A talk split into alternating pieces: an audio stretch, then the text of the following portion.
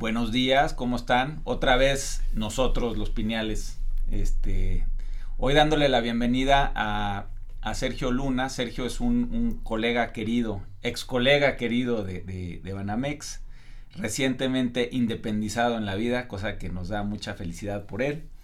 Este, y en estas pláticas, eh, Humberto y yo veníamos, bueno, hola Humberto. Hola, hola Alex. Este, veníamos platicando de, de, pues, cómo entendemos los temas financieros en nuestras vidas este, diarias y cuáles son esas, esos elementos que, nos afectan más que otros. Entonces, la, la, respuesta a esa pregunta de este, principal para los dos fue el tipo de cambio. Eh, creo que todos tenemos amigos que son empresarios, banqueros, este, profesionales en todo tipo de, de materias y, la, magia negra es quien latina al, al, tipo de cambio para adelante.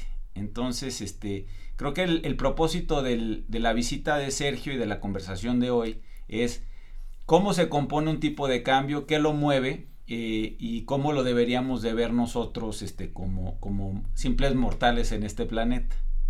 Entonces, pues con eso le paso y saludo a Sergio que nos dé un, un, este, un semblante de, de, de qué, se, qué es y de ahí ya empecemos la conversación. Espléndido Alex, eh, Humberto, mil gracias por la invitación, un, un auténtico gusto estar eh, con ustedes y platicando de estos temas. Yo pensaba que íbamos a platicar del cambio de tipo más que del tipo de cambio, que también influye, pero, pero sí, yo creo que conviene comenzar la conversación por ese, por ese tema, el tipo de cambio. Eh, ¿Cuánto recibimos de una moneda a cambio de otra? ¿No? Cuántos pesos por un dólar, por ejemplo, ¿no? Que uno diría, bueno, de entrada lo que debería de definir eso es la cantidad de pesos y la cantidad de dólares. Y hasta cierto punto hay cierta lógica en eso, ¿no? Si el Banco de México emite muchos pesos y la Reserva Federal emite pocos dólares, pues entonces uno pensaría, pues deberíamos de tener más eh, pesos por cada dólar. El dólar es una moneda más escasa, ¿no? Eso es en principio cuando uno piensa en economías muy rudimentarias, en donde la cantidad de un eh, de una eh, de un producto, en este caso monedas, está determinada por el Banco Central. Pero precisamente en ese sentido, pues lo que uno diría es, ah, pero eso limita la capacidad que tiene el Banco de México para emitir pesos, ¿no? Si emite muchos, pues entonces se va a depreciar el peso contra el dólar. A ver, es que, fíjate, tú lo estás, lo estás haciendo al revés que yo lo hubiera hecho, porque tú lo estás haciendo desde la oferta.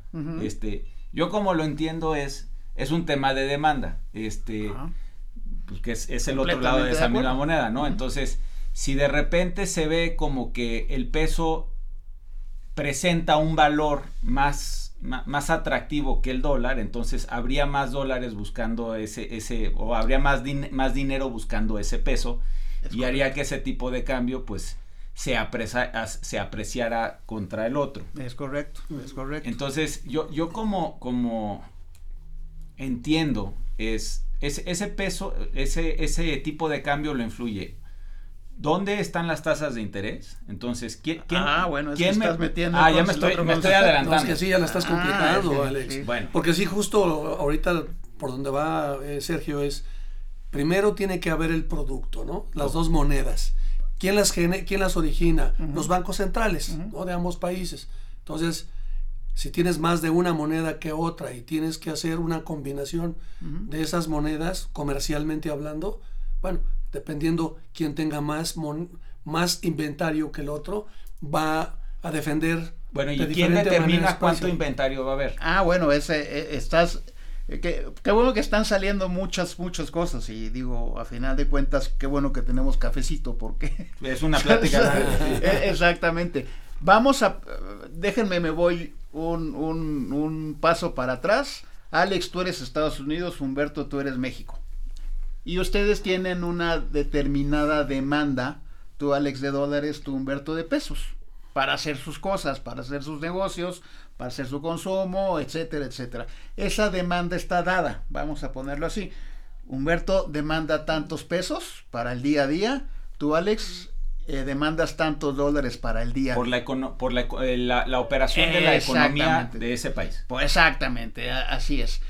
Y en ese caso, eh, pues vamos a pensar, hay, hay, técnicos, tanto en Banco de México como en la Reserva Federal, que dicen, de acuerdo a las actividades de Humberto y de Alex, necesitamos emitir tantos dólares y tantos pesos.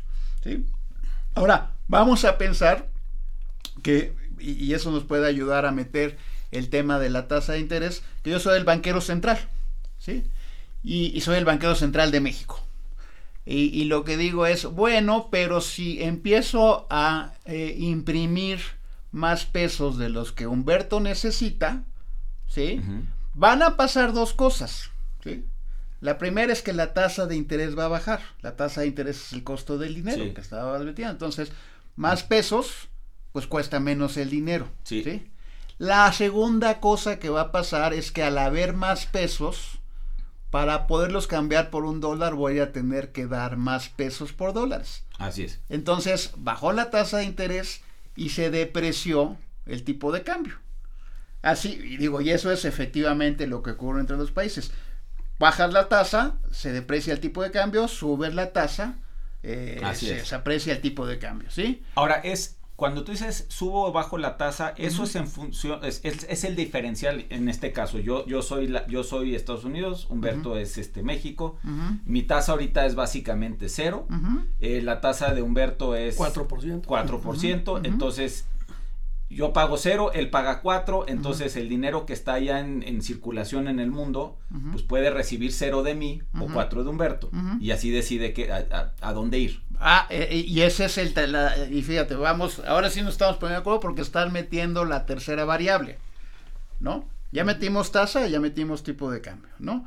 Quedamos en que yo como Banco de México, de repente, ya sea que diga imprimo más billetes, o bajo la tasa, que es en realidad lo que ahora controlo, la tasa más que eh, la oferta. Bueno, también controlo la oferta monetaria, pero opero vía tasas. Entonces, bajo la tasa se deprecia el tipo de cambio.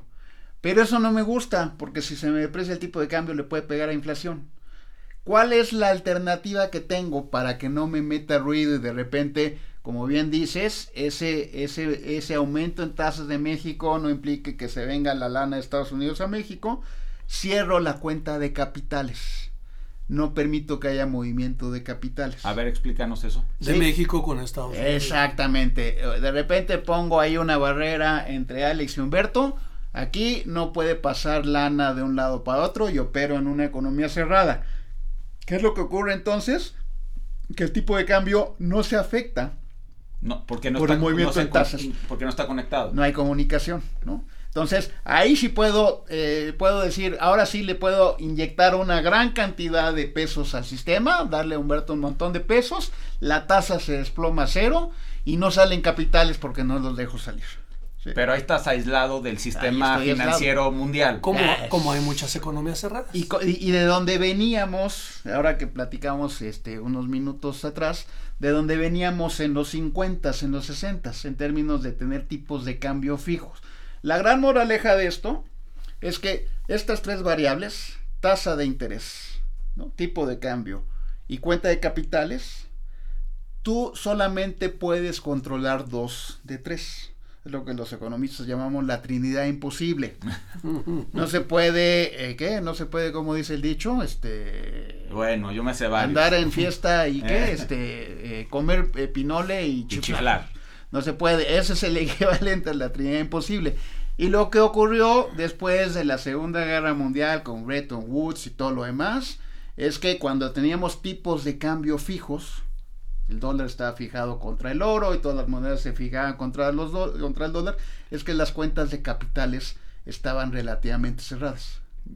Pero no muy distantes unas de la otra, porque si, si todo está en el gold standard, entonces... Cuando, pero cuando empezaste a hacer travesuras, en los 60 Estados Unidos, ahí como en mi ejemplo, empieza a emitir una gran cantidad de dólares para financiar la guerra de Vietnam, por ejemplo, entonces había muchos dólares en el sistema, ¿sí? Sí. Y un día llega el general de Gaulle eh, y dice, a ver, se supone que el dólar está este, eh, fijado. fijado contra el oro, ¿no? Aquí están mis dólares, quiero mi oro.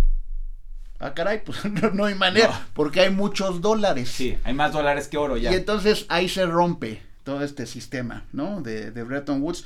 Y, empezamos a entrar en una etapa eh, rara en donde, pues, ¿cómo le hacemos? Dejamos que floten las monedas, les metemos intervención. En México todo eso, ya eh, digo, no les quiero contar la historia de los fenicios. En México, digamos, teníamos ese debate y decías, Alex, hace unos momentos, ¿no? Cuando teníamos los crawling pegs y las intervenciones, ¿no?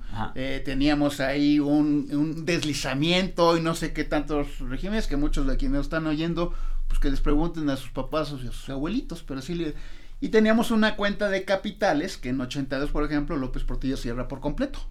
Decreta control de capitales. Aquí no sale nada. No había pasta de dientes porque no había lana para comprar un componente, el alginato de la pasta de dientes. ¿no? Bueno, de toda esa historia, de nuevo no, no, los quiero entretener mucho. En 94, en todos esos debates, con una crisis, el tipo de cambio vuela. ¿no? Tenemos una super depreciación del tipo de cambio no nos quedó más que empiece a flotar, porque no había de otra, no había manera de que el Banco de México defendiera un valor del peso, por ponerlo así, y empieza a flotar, ¿no? Empieza a flotar el tipo de cambio, ya con una cuenta de capitales muy abierta. Habíamos abierto la cuenta de capitales en México desde finales de los ochentas. Y entonces, pues pasa esto de la flotación, que a toro pasado fue una auténtica bendición. ¿Sí? porque no tratamos de controlar el tipo de cambio, pues hace sentido porque tenemos una cuenta de capitales abierta, no vamos en contra de la Trinidad Imposible, pero sobre todo tenemos un banco central autónomo, que lo que garantiza es que no empieces a emitir dinero como un loquito. Va a haber la oferta justa de, de, de, la materia. Exactamente. Entonces, es como hemos resuelto esa Trinidad Imposible, es, tenemos una cuenta de capitales muy abierta, tenemos un tipo de cambio que flota y que está en el nivel en el que debe de estar y eso lo que implica es que, o lo que lo permite, es que tenemos un Banco Central Autónomo que no se vuelve loquito.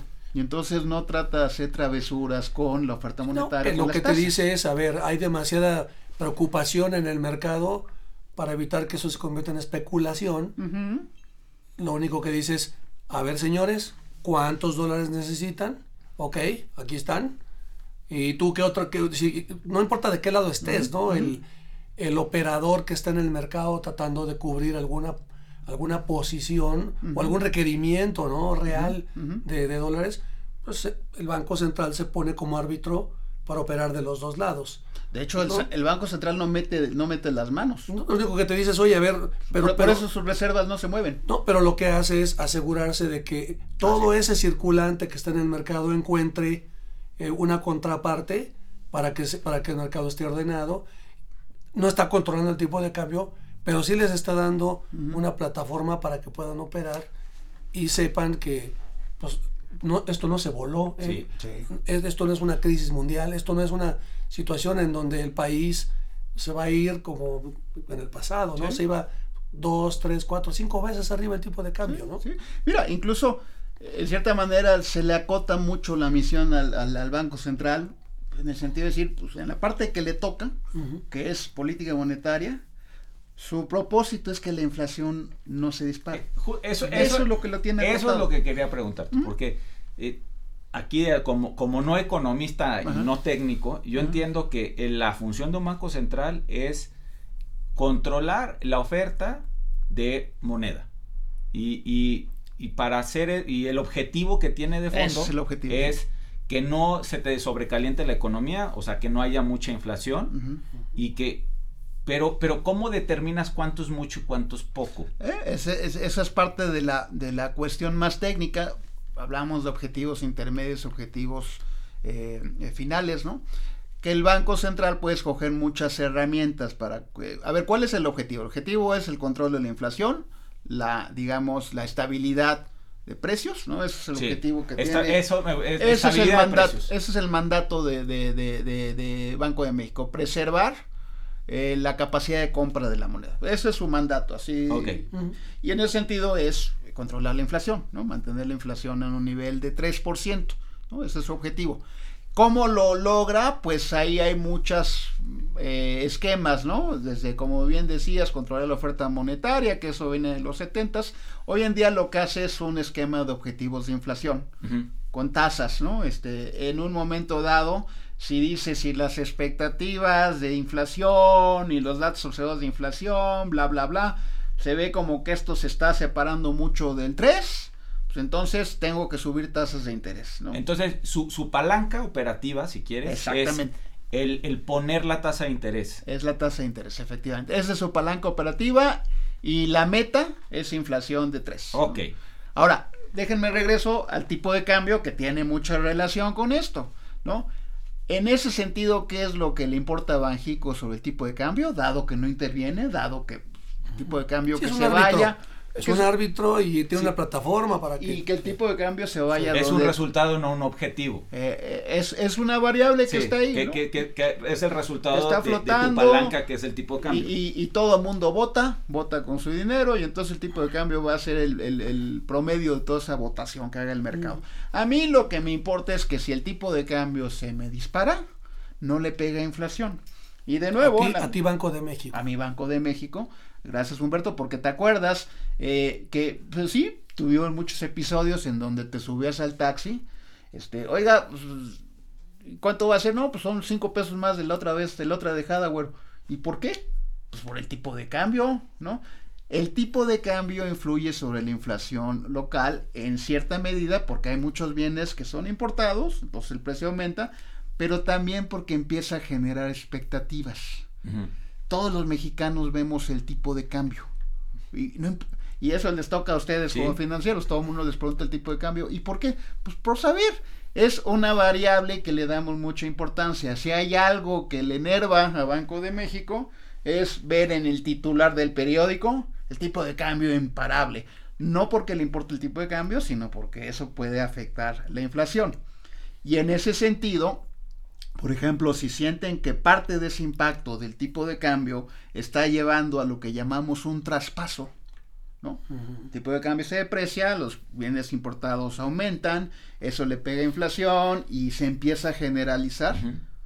no, no, importa que de repente le pegue algún bien, si se queda ahí son cambios en precios relativos, eso no, no afecta a Banco de México. Oh, Sergio, justo, justo acabas de entrar a, la, a la segunda parte de lo que de, lo que queremos tocar el tipo de cambio y es y cómo impacta nuestras vidas. Ahorita dijiste, los mexicanos siempre vemos el tipo de cambio, pero a mí no me queda claro qué mexicanos vemos el tipo de cambio. Esto es cultural. Todas nuestras generaciones vienen de cinco, seis crisis en este país y vimos que ese impacto, que, ese impacto que, generaba los swings o los movimientos en, en tipo de cambio sí afectaba nuestras vidas. O sea, afectaba, eh, si tenías una deuda hipotecaria, te afectaba, si tenías una tarjeta, te afectaba eh, para el día a día, para la, gasolina o para una serie de artículos que de pronto comprabas y que tenían un precio eh, X. se movía el tipo de cambio y al siguiente día en cualquier almacén veías que se retiquetaba de inmediato porque así era con esa velocidad la reacción de los, de, los proveedores de productos.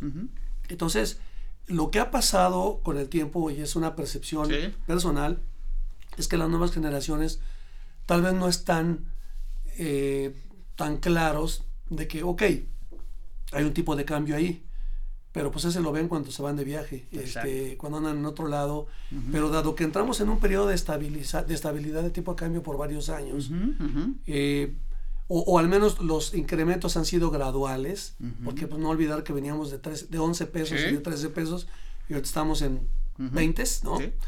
Eh, ha sido tan gradual que parece que no están viendo exactamente qué impacto tiene.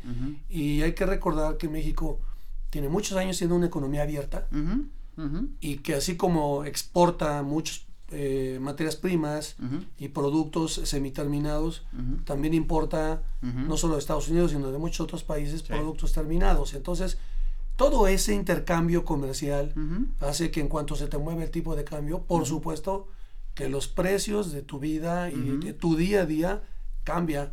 Entonces, creo que es una muy buena oportunidad para, para dejarles pues este tipo de mensajes a esta nueva generación que yo creo que no tiene tan claro que pues el tipo de cambio pues, pues está bien, pero le importa a mi papá, no entiendo por qué, pero le importa a mi papá. Que paga las tarjetas, cabrón, yo no las pago, ¿no? Oigan, yo creo que están poniendo el dedo sobre la llaga en algo que es importantísimo y que como economistas, y yo soy el primero, eh, no hemos sido capaces de transmitir. Este, tú te acuerdas, Humberto, tú, tú eres más, más chavo, Alex, de, de que creo que fue López Portillo. No mucho, ¿eh? No mucho. pero, es que en ese momento estaba todavía jugando con su Atari. todavía muñequitos de Star Wars. Exacto, porque creo que fue López Portillo el que dijo, un presidente que devalúa es un presidente devaluado así de importante y terminó devaluando, por cierto, ¿no? Aunque, dijo que iba a defender el peso como, un perro, ¿no? Y, y, así nos fue, ¿no? Este, pero es que todas esas cosas, la historia importa, importa mucho, ¿no? Por eso los alemanes y el Bundesbank es un banco con una credibilidad muy fuerte de control de la inflación, porque tuvieron una hiperinflación en los años 30 del siglo pasado. Así de peso tiene la historia. Y algo semejante nos ocurrió en México, porque efectivamente, como señalas, el tipo de cambio eh, se disparaba, la inflación subía y todo se volvía un, caos. Eh, en realidad, el nivel de volatilidad de tipo de cambio no ha cambiado mucho. Eso es bien chistoso, Humberto. Lo que ha cambiado es la inflación, en el sentido de que no se transfiere inflación y en ese sentido estamos logrando lo que es el santo grial de un economista que es movimientos en el tipo de cambio real. A ver, es decir, el tipo de cambio real es el, el tipo de cambio nominal ajustado por inflaciones. Ya. ¿No? O sea, y, y, cuando el tipo de cambio real se te mueve, eso te ayuda enormemente a acomodar choques.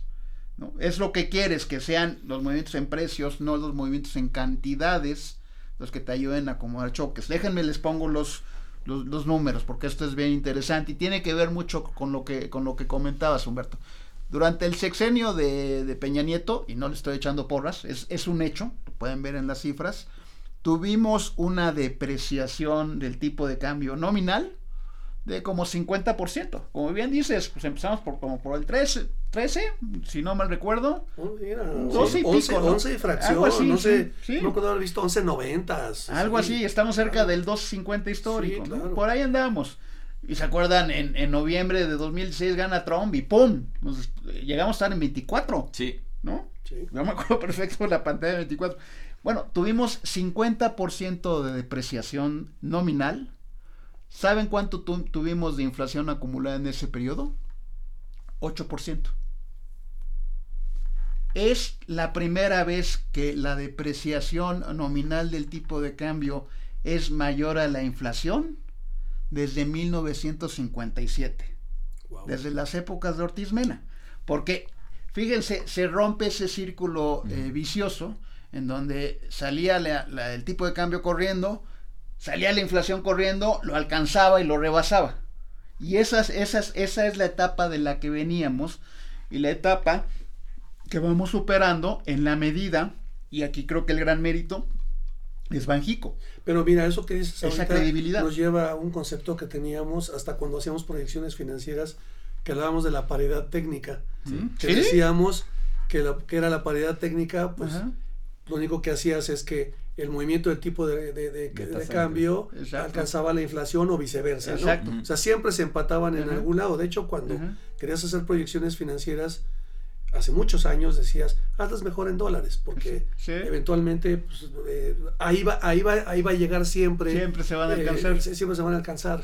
Pero bueno, con eso que acabas de decir, ese concepto, pues hay que borrarlo de los libros. Y, fíjate, lo, fíjate lo interesante en términos de lo que ocurre, y ese es el ejemplo, digo, están en enormidades a explicar lo que siempre nos cuesta mucho trabajo explicar.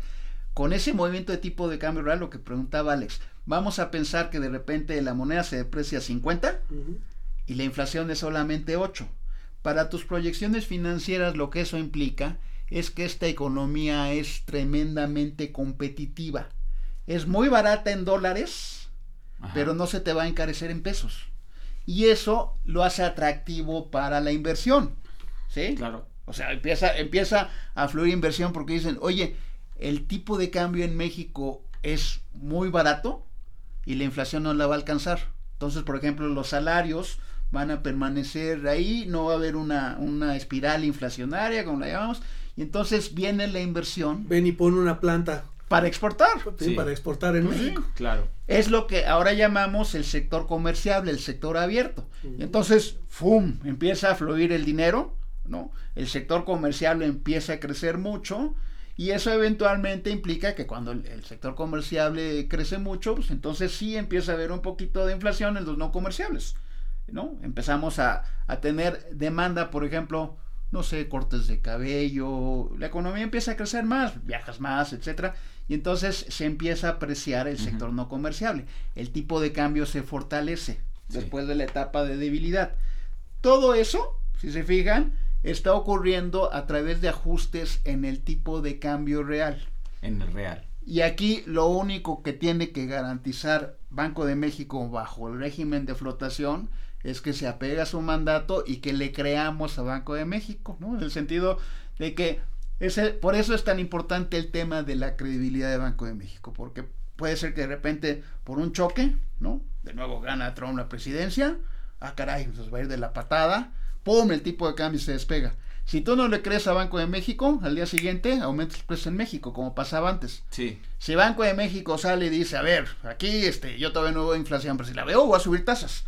Y me vale. Yo, mi objetivo es inflación. Ah, caray, pues estos maestros, pues sí tienen muy claro su misión, van a hacer su chamba. Y entonces las expectativas de inflación se quedan donde están y lo que tienes es ese movimiento en el tipo de cambio real que es muy positivo para el ajuste que tiene que hacer la economía. Y, y, para, y para nuestros escuchas, el decir Banco de México subo tasas, tiene dos efectos. Uno, uno el, el, hecho de que alguien que invierte dinero en México, que estaba basado en México, diga, no tengo que irme a, dólares porque las tasas son suficientemente atractivas en pesos como para quedarme ahí. Correcto. solo por ponerlo desde una perspectiva, ¿no? De alguien que preguntara, bueno, y y pues subió tasas, pero a mí qué, ¿no? No, pero inclusive los, este, los fondos internacionales ven esa, ese incremento en tasas, ven que es un mercado abierto y profundo, y entonces traen esas divisas a México a comprar pesos para tener esa tasa. De acuerdo. Entonces, eso es correcto. Eso es correcto, porque también esa, esa es la... Eh, regresando un poquito al tema de esta economía que tiene una, una tasa de eh, un tipo de cambio de flotación y una cuenta de capitales abierta, lo, lo, más curioso es cuando uno ve el hemisferio, este hemisferio, fuera de Canadá y Estados Unidos, eh, y ustedes conocen el término, no los quiero espantar, con que es entregable la moneda, que es básicamente eso, ¿no? No hay intervención y puedes comprar y vender, no tienes que llenar ninguna formita. Si no hay un control de cambios. No hay ningún control de cambios. Y eso lo que ha hecho es darle mucha profundidad a nuestro mercado cambiario. Ustedes lo saben bien, somos la octava moneda más comerciada en, entre, en, el mundo, ¿no? Hay mucha transaccionalidad del peso que ocurre fuera de México por esa característica. Después de el yuan chino, que es una moneda que sí tiene algo de intervención, pero es una economía muy grande, la segunda moneda, al menos en la última encuesta que conocemos sobre ese tema, que más se usa en mercados emergentes es el peso mexicano, por esa característica. Entonces, eso le mete una, eh, ahora sí, una complicación adicional a entender el pesito, como un ejemplo de tipo de cambio. Que buena parte de la transaccionalidad del peso ocurre fuera de México. Así es. Eh, ¿Cuántas veces nos tocó despertarnos en la mañana y ver que el tipo de cambio se movió, como dicen ustedes, dos figuras? Es porque nace alguien ya, ya sí, no, no, nosotros no hicimos nada, aquí no ha pasado nada, no hay ninguna noticia, ¿qué pasó?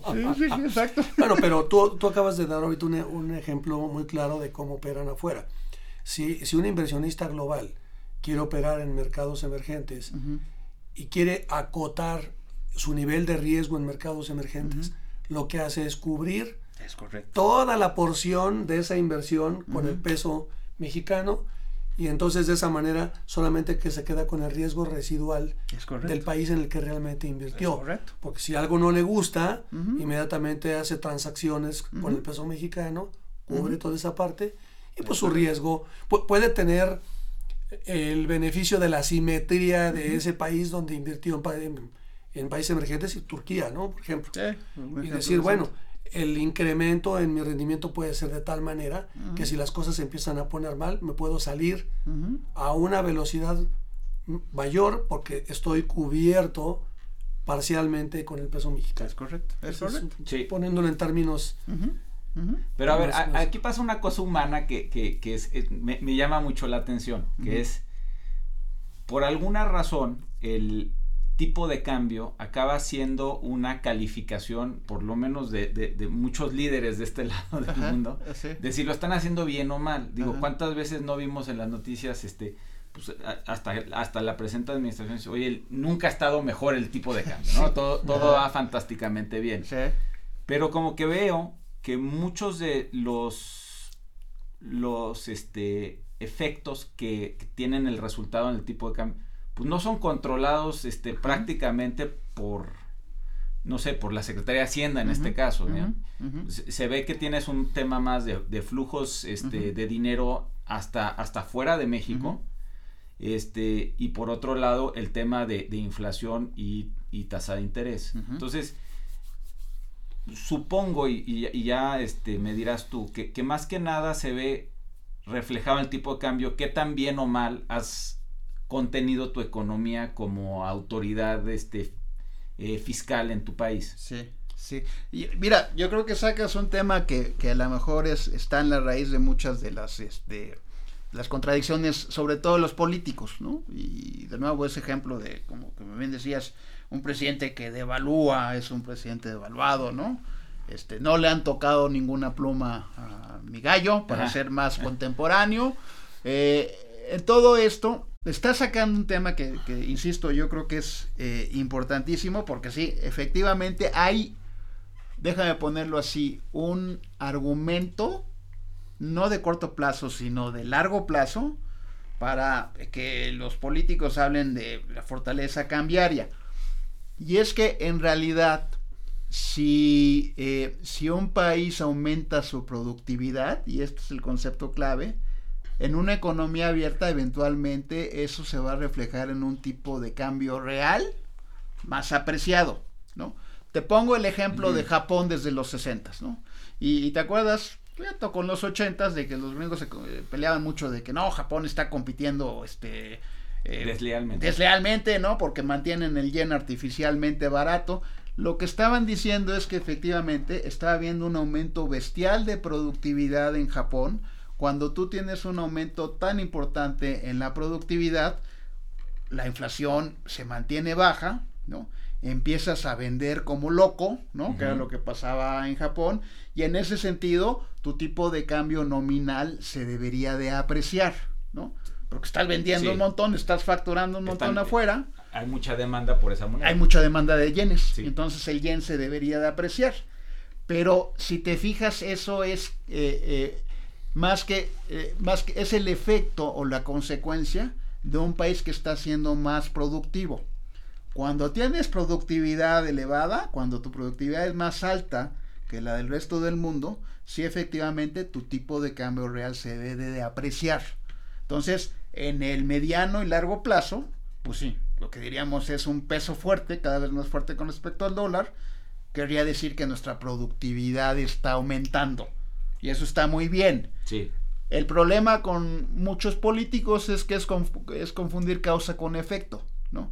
Ah, entonces si el tipo de cambio está fuerte, pues la gente va a estar contenta porque va a, va a querer decir que son bien productivos. Entonces un tipo de cambio 16 implica que todos nos vamos a poder ir de vacaciones a Disneylandia, ah. ¿no? Este, y entonces hay un auge, ah, pues todo está padrísimo. Pero si no está fundamentado en productividad, eso tarde o temprano te va a llegar la cuenta y la cruda. Y eso nos pasó por muchas eh, ocasiones en México. Entonces, al político, y eso creo que va muy al centro de tu pregunta, Alex, hay que decirle, tú no te preocupes del tipo de cambio. Ese ya tiene que ver con todo lo que platicamos. Porque tampoco estás haciendo nada al respecto. exactamente. o, la otra, no lo toques. Déjalo en paz. Concéntrate en aumentar la productividad antes, antes sí tocaban con los controles de cambio, porque eso, eso sí era algo que podían este, operar. Y, y, te da muchos votos, porque ah, mira, el tipo de cambio está bien barato, pues vámonos todos a San Antonio a compras y nos vamos a ir. Viene un aje, la gente está feliz, padrísimo todo hasta que no. Entonces, ahora sí que a los políticos como a los niños chiquitos si quieren meterse con el tipo de cambio es darles este manazos. Y eso es lo que un banco central autónomo exactamente, Exactamente, Y lo que tú cuando cuando Banco de México eh, le dice al, al, gobierno de manera tan respetuosa, tan institucional como lo hace Banjico, pues lo mío es la estabilidad de precios. Ya otras cosas, y eso es bien interesante, la Junta de Gobierno en todos sus comunicados al final hace un llamado siempre muy respetuoso a que el gobierno se enfoque en finanzas públicas, en productividad, en todas esas cosas que sí debe de hacer el gobierno. Pero tienes toda la razón, Alex. No te concentres en los resultados. Si haces bien las cosas, los resultados van a llegar. Pero lo que tienes que hacer bien es aumentar la productividad del país. Ahora, basado en eso y siguiendo con la pregunta de, de Alex, tú y yo hemos discutido mucho eh, y hasta tenemos nuestras apuestas que de hecho perdí la, perdí la, de, la del arranque de, año que no te he pagado Al rato por la pandemia. Pero, pero siguiendo con, con, el tema, eh, justo a, donde entramos ahorita, yo siempre te he puesto en, la mesa eh, la, la, pregunta de, a ver, ¿por qué el tipo de cambio está tan fuerte hoy? sí. sí, las, la inversión extranjera directa cayó 12%, Sí, tenemos eh, una serie de decisiones que se han estado tomando en el actual gobierno que básicamente lo que han estado provocando es espantar inversiones adicionales. Sí, este, vemos que el, comportamiento de los, de los mercados relativamente estable, pero, pero bueno, ves que sí hay un diferencial en tasas importante México cuando Estados Unidos y algunos otros países que incluso tienen una calificación menor a la nuestra, en donde parece que este país está sobre, sobrepagando. este, bueno, ya vienen las elecciones eh, y hay, se espera volatilidad, pero el tipo de cambio sigue fuerte. Y, bueno, y, le va sumando, ¿no? Entonces dices, oye, este, los, los eh, inversionistas locales llevan meses sacando sus ahorros este, y están en otros países, están en otros lados, están invirtiendo poco o nada aquí, han dejado muy poca liquidez muchos de ellos. Y, y el, el, famoso CAPEX, ¿no? que son las inversiones de capital de las empresas en, en, México, también está en los niveles más bajos que habíamos visto en los últimos años. O sea, hay, empiezas a, a, analizar toda esta información y la siguiente pregunta es, ¿y por qué el tipo de cambio está tan fuerte? Exactamente. Mira, yo, yo, yo creo que qué bueno que la planteas en este momento, porque si lo hubieras planteado antes, todavía no tendríamos, me parece, las herramientas para intentar una respuesta. Ahora sí las tenemos, ¿no? Eh, todo lo que describes, Humberto, implicaría que en esa visión de largo plazo, ¿no? Lo que comentaba Alex de que tiene que ser la productividad, la que implica un tipo de cambio real más fuerte, pues eso no se está dando, ¿no? Porque todo lo que comentas, y estoy completamente de acuerdo, lo que implica, y eso no tenemos medidas, pero lo intuimos, es que la productividad se está desplomando. Correcto. ¿no? O sea, Así es. desgraciadamente la productividad se está desplomando. Si no inviertes, tu, tu potencial de crecimiento de mediano plazo está en riesgo. Y eso lo que implica es que en el mediano plazo, por esos factores, no deberías de ver un tipo de cambio fortaleciéndose, ¿no? Eh, digamos. Así es. Eh, y, yo creo que 2021, pues es, digo, porque tuvimos unas depresiones muy importantes, entonces estamos con un tipo de cambio. Estamos 25. Sí, sí, Mira, incluso eh, si comparamos con otras monedas, el nivel actual implica un nivel de depreciación real, y eso siempre es una arte más que ciencia, ¿no? ¿Cuál es el nivel de depreciación real? Pero estamos entre las monedas más depreciadas. Entonces, yo te diría, pues nos vamos a quedar ahí, o un poquito más, más depreciados ¿no? en el largo plazo. Ahora, entran eh, en la explicación más coyuntural algunos de los factores que comentábamos y que, que, puso sobre la mesa Alex.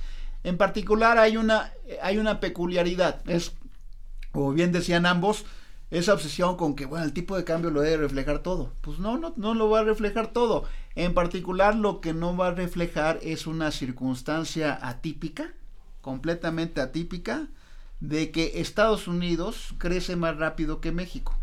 Así ha sido desde 2018. ¿sí? Y este año va a ser mucho más. ¿no? ¿Por qué? Porque le están inyectando, están haciendo cosas y nosotros no estamos haciendo nada.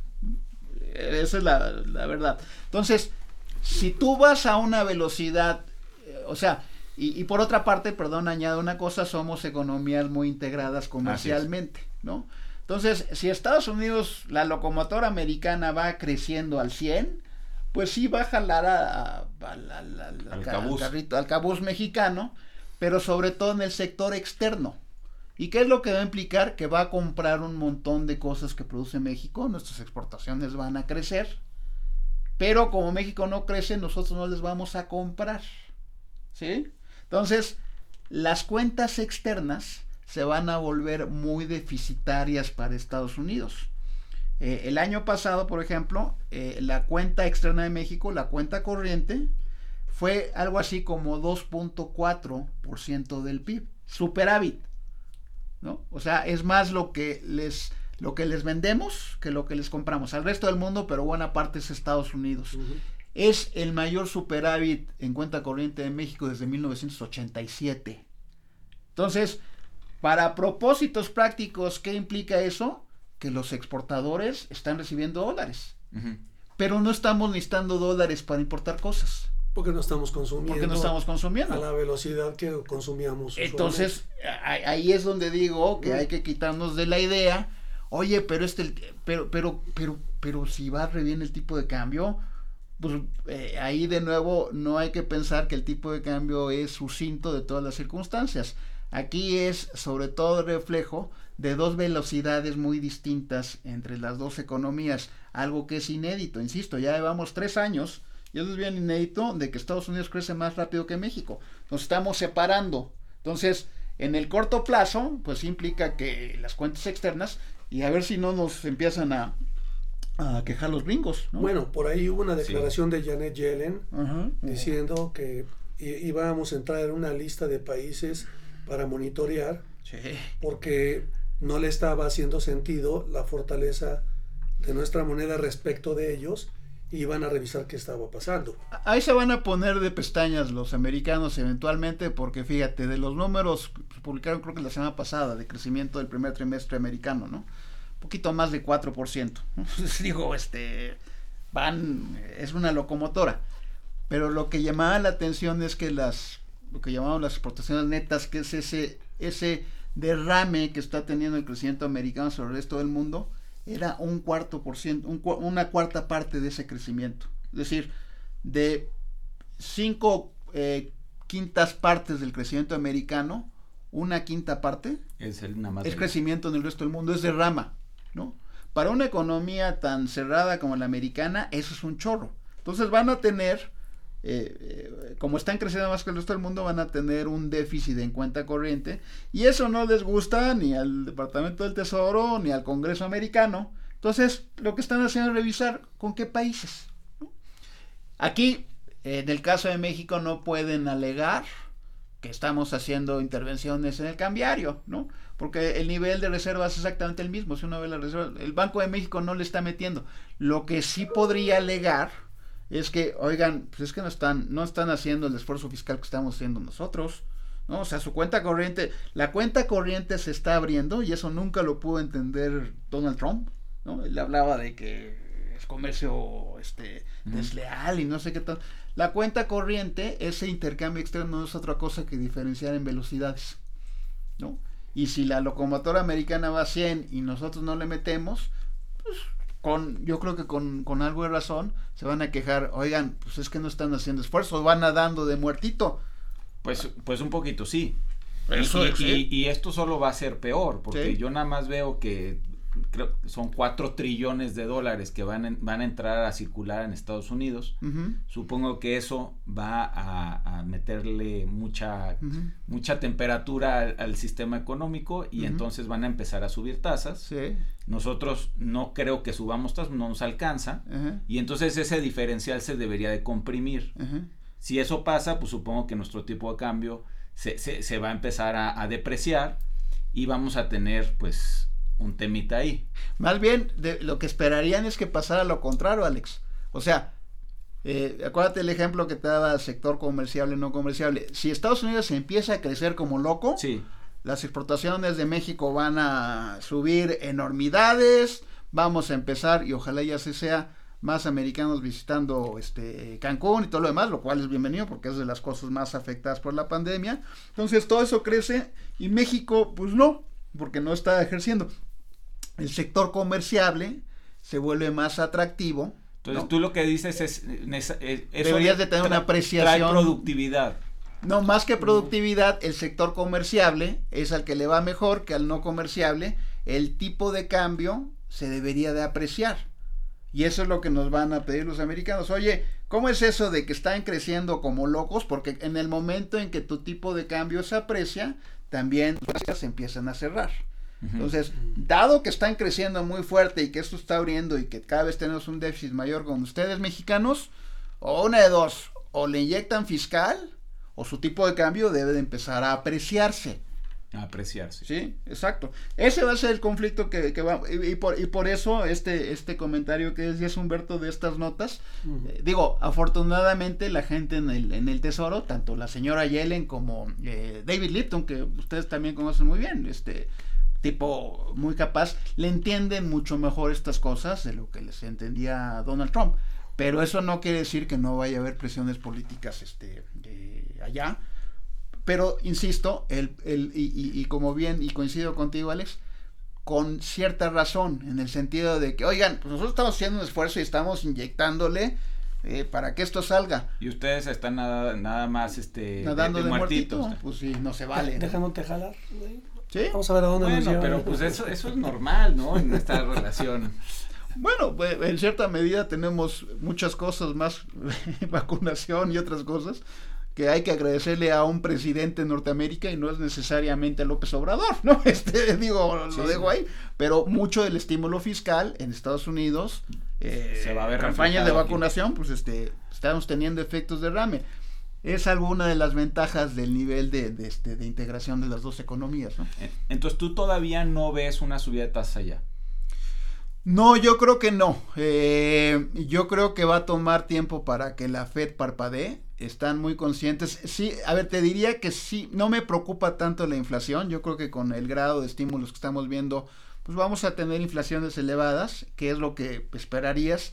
Yo creo que la Fed está más concentrada en ver eh, cómo viene el mercado de trabajo de Estados Unidos y ahí todavía no estás al 100. Y si ya integraste a toda la gente que estuvo desplazada. Exactamente. y para mí las luces... Eh, amarillas en el tablero no es tanto en inflación, y es también un tema que hemos platicado mucho, sino de estabilidad financiera, ¿no? Que algunos mercados sí los ves, pues, ustedes son los expertos, pero SPACs y todas estas cosas que de repente criptomonedas están ya medio eh, raras, ¿no? O sea, ya están en el mercado y los volúmenes eh, cada vez son más importantes. Entonces yo creo que eso le preocupa un poquito a, la Fed, pero no al grado de que, de que parpadeen, ¿no? Entonces aumentar tasas este año definitivamente no. Yo creo que el tema de tapering, de que empiecen a comprar menos, eh, lo veo difícil. Este, eh, yo, yo creo que yo creo que el tema de tipo de cambio, por cierto, va a ser va a ser interesante, ¿no? Este, lo que yo creo que esperarían ver tanto el Tesoro como la Fed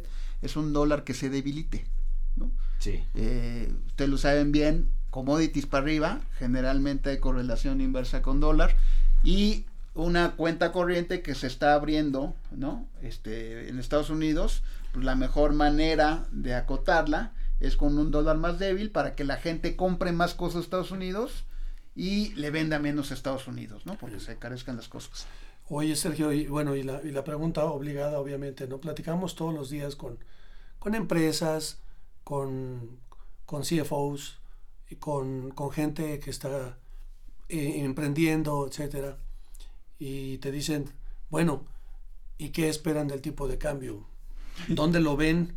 Este, con, ¿En qué nos debemos fijar hacia adelante eh, para, para ver qué tipo de decisiones tomamos si es que tenemos obligaciones en, en, en otra moneda, en dólares, hablemos de que es la moneda más usual para nosotros, este, que nos dice, ¿no? Tú y yo tenemos una larga discusión de hace algún tiempo en donde, en donde yo pienso que, que a diferencia de otras eh, elecciones, en donde el tipo de cambio se movía realmente marginal y, este, y después del resultado, que era un resultado más o menos esperado, eh, el, mercado seguía su rumbo, tal cual como venía dos días.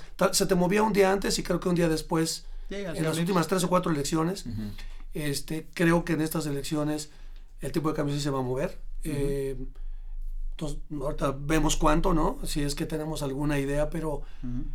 Y después del resultado de las elecciones, también, o sea, si tú me preguntas si veo una tendencia en el tipo de cambio, no, no veo una tendencia, pero lo que sí veo es mucha volatilidad. Sí, coincido. Y va a tener mucho que ver, uno, de las expectativas que haya justo antes de las elecciones, dos, de, de, una vez que tengamos el resultado de esas elecciones, si son aceptadas o no son aceptados los resultados, si esto no se va muchos de los casos a temas eh, judiciales, ¿no? Y que, que, bueno, que hay una serie de declaraciones en las mañaneras que lo que hagan es, de por sí ya los inversionistas nerviosos, ponerlos todavía más nerviosos de, de, lo que pueda venir hacia adelante. Este, de, tal forma que, bueno, yo ahorita no recomendaría todavía nada para cerrar con eso, pero un poco mi view es sí mucha volatilidad, no una tendencia, ¿no? Sí, sí, sí. Mira, yo coincido. Lo que, lo que, lo que dices es eh, va muy de la mano. Hicimos un análisis a, Alex Moreno y un servidor de volatilidades, ¿no? Alrededor de elecciones. Y lo que dices es cierto, o sea, no se mueve mucho. Y, y una de las tesis, digo, habrá que trabajar más esto, es que en realidad, desde el punto de vista de mercados, no veías eh, y por eso no, no ves cambios importantes, no veías muchas diferencias en manejo económico, ¿no? Como resultado de las elecciones. Y, coincido contigo, yo creo que una premisa es que eso cambia en esta elección que viene ahora en junio, porque con López Obrador veo un proceso semejante al que pasó con Dilma en Brasil, que ustedes conocen este, también eh, muy bien las circunstancias por allá, como que Dilma cuando en la primera elección eh, ¿Se acuerdan? La gente la conocía pues medio terca, este, medio este micromanagement, distinta de Lula, ¿no? Pero aparte era la, elegida por Lula. Pero los mercados como que decían, pues Dilma puede cambiar, Dilma puede cambiar, ¿no? O sea, primera, el primer periodo de Dilma nos dimos cuenta de que no iba a cambiar. Y entonces en la segunda elección, la pregunta de los mercados es, bueno, Dilma no va a cambiar. Ahora, los brasileños son capaces de cambiar a Dilma. Cuando eso no ocurrió y Dilma fue reelecta, fue cuando los mercados reaccionaron y le metieron una paliza a, Brasil. Aquí creo que ocurre algo semejante, ¿se acuerdan? Y ustedes platicaron con muchos inversionistas, pues el moderate AMLO, no, ya cambió López Obrador, este, no, es más moderado, todo lo demás. Pues mira, yo creo que después de los últimos dos años y particularmente los últimos meses, pues ya vemos que no hay cambio, ¿no? La gran pregunta, toda proporción guardada, es si los mexicanos pues van a cambiar a AMLO en el sentido de ponerle peso contra pesos o no. Y yo creo que en ese sentido coincido contigo, Humberto, eso puede llevar a algo reacción de mercado. Yo no creo que mucho. Este, digo, a final de cuentas, lo que estamos viendo en encuestas, ¿no? Que parece que más que un escenario de confirmación, de una mayoría muy fuerte en el legislativo, pues lo que vas a tener es el establecimiento de algunos contrapesos. Yo creo que eso les puede gustar a los mercados y yo creo que puede generar algo de rally, ¿no? Un rally chiquito después de, la elección si efectivamente tenemos un resultado de esta naturaleza que puede coincidir con un escenario de dólar débil, ¿no? Lo que platicamos. Eh, digo, ahí se combinan varias cosas. Ahora, eh, como que en esto siempre el cabe adentro, ¿no? Eh, a todos sus eh, clientes, este, empresas que asesoran, métele al tipo de cambio no como variable especulativa, sino, eh, y lo este, decíamos hace rato, tu propósito es vender fierros, no hacerle al trader. Así es. Porque coincido contigo que después de eso va, a haber volatilidad, aun si hay un poquito de luna de miel después de la elección. Ah, mira, los mexicanos pues, no son tan tarugos, de repente tienen esto después contrapesos. Todo lo que tú gustes, pues después en septiembre va a estar, va a estar divertido, ¿no? Yo, yo quiero ver cómo pasa una, un paquete económico que debería de tener reforma fiscal para 2022. Con contrapesos. Ya con contrapesos. Entonces, coincido, yo creo que en ese sentido eh, son escenarios en donde la palabra clave es volatilidad, puedes tener mini rallies, puedes tener eh, distintos efectos, Por lo cual, insisto, más que pensar en hacerle al trader desde el punto de vista de manejo de tu empresa, pues si tienes necesidades en dólares, cúbrelas. Si no, pues este, pues, ni te fijes, ¿no? Oye, y hay este otro tema que como que a mí en, en, mi cabeza siempre está presente, que es el tema de grado de inversión. Mm, Entonces, este, yo veo que uno de, un, factor importante en dónde está el tipo de cambio es pues, qué, qué, tantos, qué tantas divisas hay ahí queriendo comprar pesos. Este, evidentemente, qué tan fácil va a ser entrar y salir de pesos y qué tan profundo es ese mercado tiene mucho que ver. Y eso se debe de ver reflejado en qué tipo de, rating crediticio tiene, tiene este, nuestro, nuestro riesgo soberano. De acuerdo. Entonces, ahí también pues hemos, hay muchas tesis, ¿no? De, oye, las finanzas públicas vienen, vienen empeorándose, tenemos la carga de Pemex y de CFE, este, ya nos bajaron un par de noches, estamos en negative watch, este, eh, un poco, ¿qué tan catastrófico se vuelve este, un escenario donde, donde caemos de grado de inversión? O sea, y yo intuitivamente creo que eso sería muy malo, pero no tengo una idea clara de, cómo se vería eso. De acuerdo. Este, sí, yo creo que sería una mala noticia. Yo creo que es poco factible en lo, en lo, en lo inmediato. Es otra de los temas que con Humberto hemos platicado mucho. Yo le decía, mira, yo creo que las calificadas se van a esperar a las elecciones. Porque efectivamente lo que ellos, lo que las calificadas miden es capacidad de pago y voluntad de pago. Pero esa también está asociada al ambiente político, ¿no? Si este es más conducivo a que generes más capacidad de pago o no, ¿no? Y en ese sentido yo creo que es un argumento decir, bueno, a ver, si todas estas barugadas, y creo que estoy siendo este suave con la palabra, sobre, sobre el sector energético se mantiene, pues eso te va a mermar tu capacidad de mediano plazo para generar capacidad de pago. Y eso sí tendría un impacto pues, sobre lo que estás evaluando, que es la capacidad de pago del país. Eh, yo creo que en ese sentido el resultado electoral va a ser importante, ¿no? Para eh, confirmar eh, un rumbo o eh, que te mueves a un ritmo en donde tienes que construir más consensos, más contrapesos y todo lo demás. Eh, y en ese sentido, sí la perspectiva de mediano plazo es más retadora, porque de nuevo, hay daño. O sea, si no estás invirtiendo tu capacidad de crecer, tu capacidad de generar. Entonces, la siguiente gran pregunta que van a tener las calificadoras es a ver cómo le va a hacer con lo fiscal, ¿no? Si la economía no crece, ¿no? Una, ¿cómo le va a hacer para que empiece a crecer? Porque de eso vives tú también gobierno, ¿no? Si ¿no? Si no crece, pues no generas capacidad de impuestos. Y dos, ¿qué vas a tener que hacer para eh, tener una mayor capacidad recaudatoria? Porque ya los guardaditos te los acabaste. ¿no? Este, los números de finanzas públicas del primer trimestre, eh, un superávit del sector central, te lo hacen pomada cuando metes FE y Pemex. Pero lo que, lo que aquí importa es que se te acabaron los guardaditos. Y si la tasa de crecimiento es baja, pues hacia adelante vas a tener problemas de generar capacidad de pago. Entonces, ahí también va a ser muy importante, de nuevo, si en septiembre tienes un paquete económico que incluye una reforma fiscal, este, que incluya una reforma fiscal, y estás, eh, y el sector privado está parado de pestañas, porque has tomado decisiones controversiales, pues va a estar difícil, ¿no? Entonces, tiene que haber consistencia de políticas, ¿no? Y, creo que ahorita lo que tenemos es un poquito esquizofrenia de políticas, ¿no? Lo que tienes que hacer es, a ver, señores empresarios, pues vamos a tener que recaudar más, más lana, estamos más impuestos, pero a cambio de eso, ¿saben qué? Todas estas decisiones controversiales en términos de inversión, ya se van. Se van, para que puedan traer su dinero y puedan invertir y todo lo demás. Si no hay eso, y ese creo que es el escenario que Humberto tiene en mente en términos de esta volatilidad en la segunda mitad de la administración López Obrador, pues lo que vamos a tener es eso, efectivamente, ¿no? Una eh, contradicción de propósitos, un ambiente difícil para transitar una reforma fiscal, pues las calificadoras respirándonos en el, en el, en el, en el cuello, eh, porque también la inversión no se da. Estados Unidos cada vez más preocupado, si es un escenario este, complejo.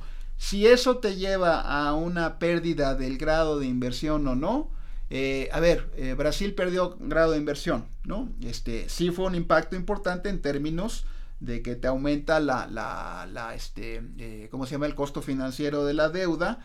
Pues aquí también sería lo mismo. No implica que no haya vida, implica que si estás retrocediendo institucionalmente a una situación en la que no estabas. Estabas graduado. Y, Brasil también tiene un mercado interno muy, muy grande. Sí. Y, una, y, una, y, un, y un sector público muy grande. Allá en, en, en, Brasil no puedes crecer con reformas fiscales porque ya, digamos, el tamaño del gobierno es 40% del PIB. En México es 24%. Hace sentido una reforma fiscal. Incluso si es un gobierno de una socialdemocracia de izquierda como López Obrador, lo que no hace sentido es que para un gobierno nominalmente de izquierda, pues sea más Thatcher que la señora Thatcher, con todo respeto. Ahorita que comentabas, Alex, lo del tema de, de un, una, un de una baja de calificación del país, Digo, tenemos la fortuna de que hay otros países, y Sergio ha hablado mucho de esto, eh, que están formados adelante de nosotros en las calificadoras, porque están peor, cabrón. Entonces, eso ha ayudado a que un poco la atención de las calificadoras está más enfocada en aquellos, y bueno, pues estamos ahí eh, en, la lista, pero no, no estamos, no estamos hasta, arriba, no estamos, pero todas las decisiones que se han tomado en los últimos dos años para acá, lo que han estado haciendo es cerrar, digamos que nos ayudan a, ganar un lugarcito más arriba y más arriba.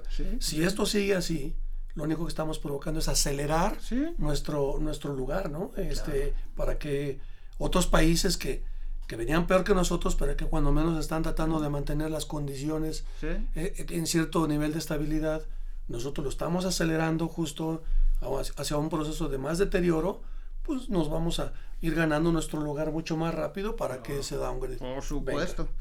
Ahora, digo Colombia, ¿no? Y sí, detonador, eh, elecciones, sin lugar a dudas. Sí, mira, Colombia, un país bien manejado, un país razonable y todo. Ahorita está teniendo broncas porque no están pudiendo pasar una reforma fiscal por todas las protestas que está viendo y el tema de las calificadoras ya es urgente.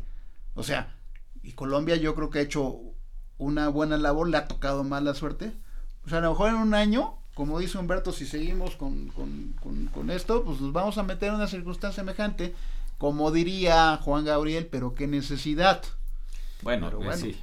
Pero entonces, a ver, si yo pudiera concluir algo de, de, lo que venimos diciendo, es, este, así como que en el futuro inmediato deberemos esperar volatilidad, pero nada muy catastrófico con una tendencia prolongada ahorita. Correcto dependiendo de cómo acaben resultando las este, elecciones, si hay contrapesos, si hay una serie de, elementos estructurales que le den más tranquilidad a los mercados de que, ya existe pues una, cierta este, división de poderes nuevamente en, el país y este, una autonomía del Banco Central deberíamos de librarla más o menos bien en tipo de cambio.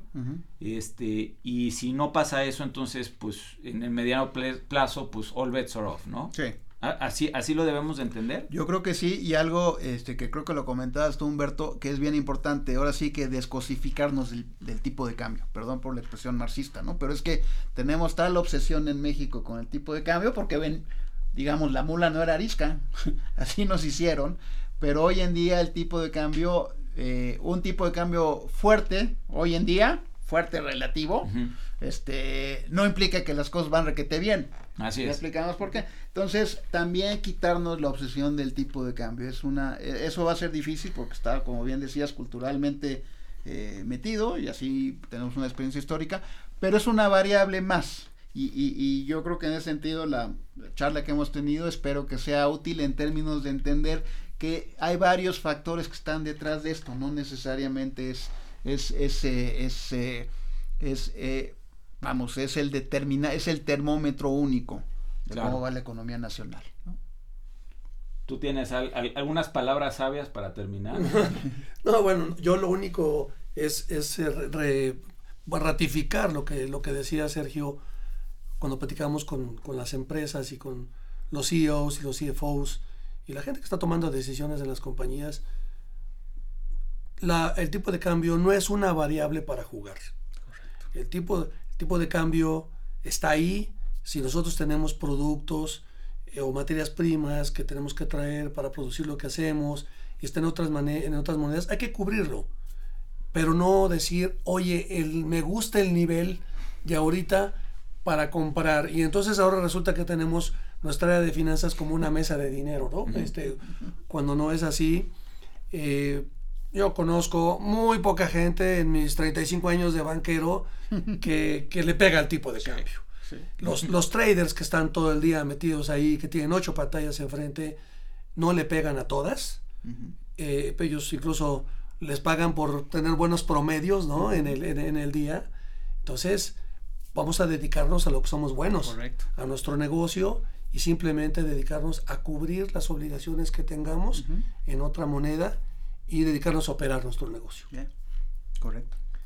Pues yo, yo me voy este, entre más confundido, bueno, la verdad, más incierto, no confundido, pero este, me, parece que sí me llevo, no, no, nos no medimos nuestro desempeño con tipo de cambio, este, me parece que ese, esa es, es, es, una métrica que no está diseñada para eso y sí, zapatero a tus zapatos. Entonces, pues con eso les, les damos las gracias por habernos acompañado. Este, seguro se nos ocurra alguna otra necesidad de cuál platicar la siguiente vez. Este, y pues por mientras, gracias Sergio. Esperamos que nos acompañes de nuevo para, para revisar este o cualquier otro tema. Me ha encantado la invitación de acompañarlos, gracias. Y pues les mandamos saludos. Pues hasta luego, muchas gracias. Y gracias Sergio. Gracias, al contrario.